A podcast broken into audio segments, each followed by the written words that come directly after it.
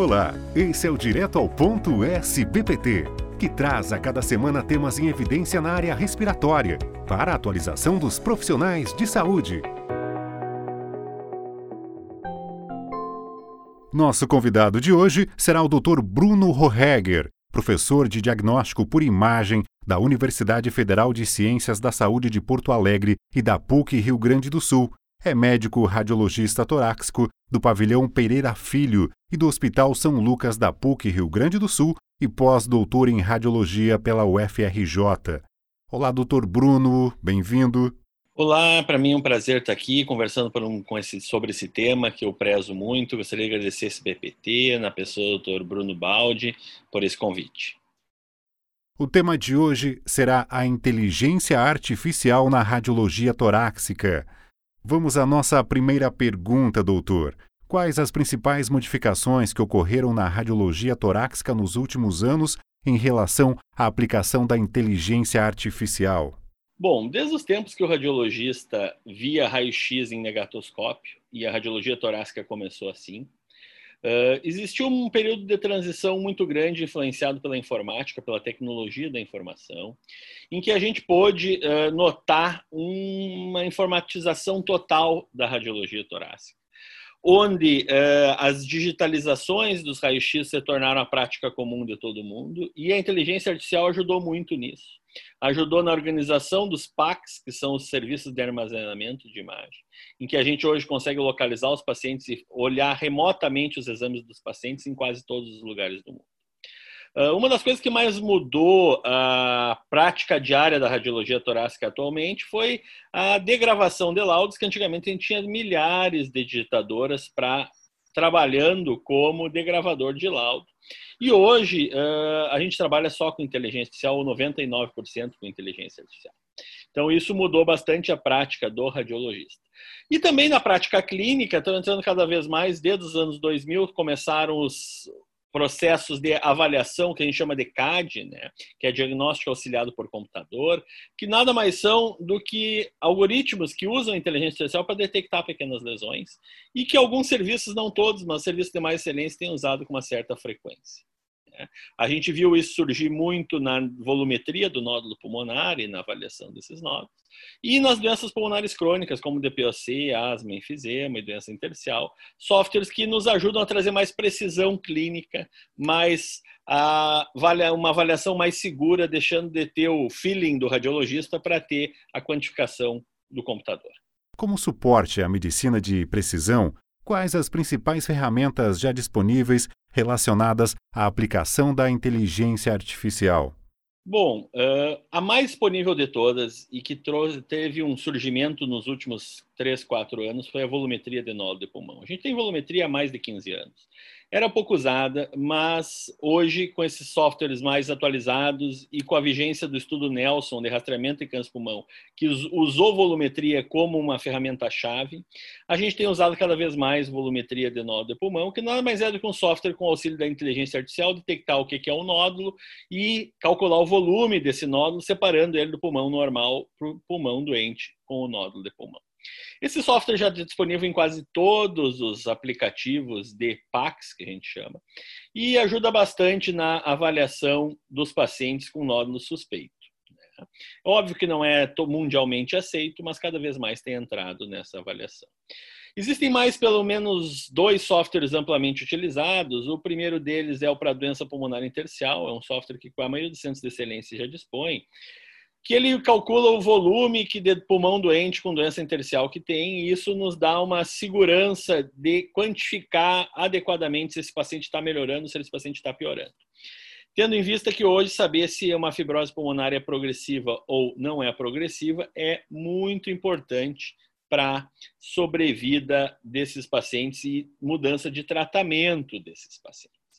Então, a gente tem que ter isso bem em mente quando vai uh, avaliar os pacientes com doença pulmonar intersticial, esse software tem ajudado.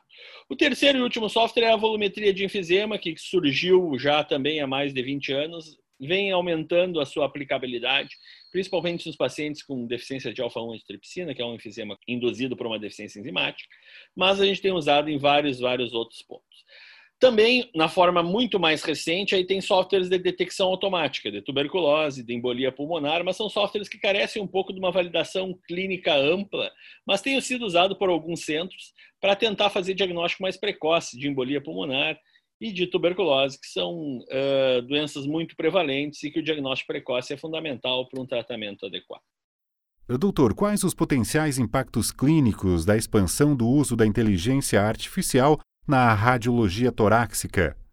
Eu acredito que o principal impacto que a inteligência artificial vai ter na radiologia torácica é tornar um método que até hoje é subjetivo de avaliação em relação à melhora e piora das doenças todas do paciente, incluindo aí nódulo de pulmão, doença intersticial, enfisema pulmonar, transformando esse método subjetivo, que é muito variável e que tem uma concordância interobservador muito grande, e dividir só em três níveis, tá igual, tá melhor ou tá pior, para um método objetivo que, apesar de também apresentar erros, tem um índice de erro sempre do mesmo modo ou do mesmo jeito, uma variação muito menor, e transformar a medicina que é subjetiva em objetiva, com variações em 10%, 20% para mais, para menos, facilitando os tratamentos e facilitando a objetivação da resposta dos pacientes.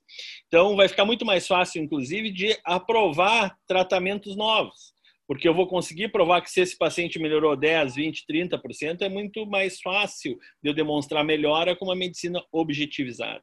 E cada vez mais a medicina é individualizada no, no indivíduo e na sua doença.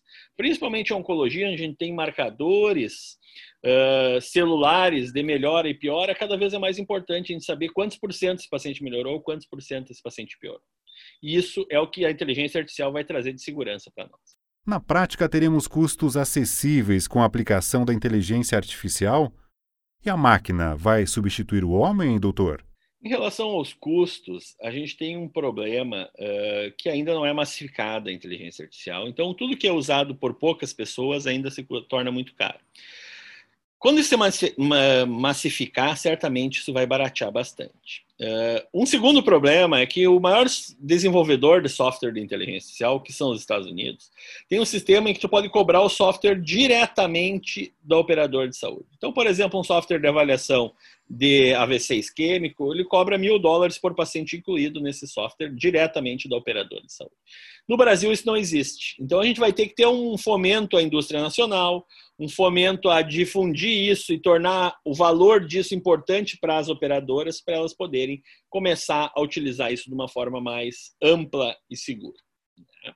Mas certamente, com o passar do tempo, os softwares vão ficar muito, muito mais baratos para essa avaliação. Em relação à substituição ou não uh, do radiologista, uh, eu acho que o radiologista, sem trabalhar com inteligência artificial, esse não vai existir mais. Mas o radiologista ser substituído totalmente pela inteligência artificial também não. Que vai existir um radiologista que trabalha em conjunto com a inteligência artificial para diminuir o número de erros e para ter uma qualidade humana nessa avaliação. A grande comparação que você faz isso é o transporte aéreo. Há 20, 30 anos a gente pode voar um avião sem piloto, mas ninguém voa de avião sem piloto. Porque o cheque humano em situações extremas, onde a gente depende de vida ou morte, é muito importante.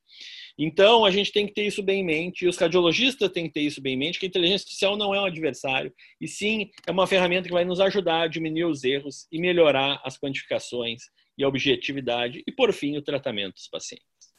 E com isso encerramos mais esse podcast, agradecendo a sua participação aqui conosco, Dr. Bruno. Gostaria de agradecer a SBPT, ao Dr. Bruno Baldi pelo convite para discutir esse tema que me é muito caro e que eu acho que vai melhorar a vida dos pacientes nos próximos 10 a 20 anos, tornando a radiologia torácica mais segura e objetiva. O meu muito obrigado.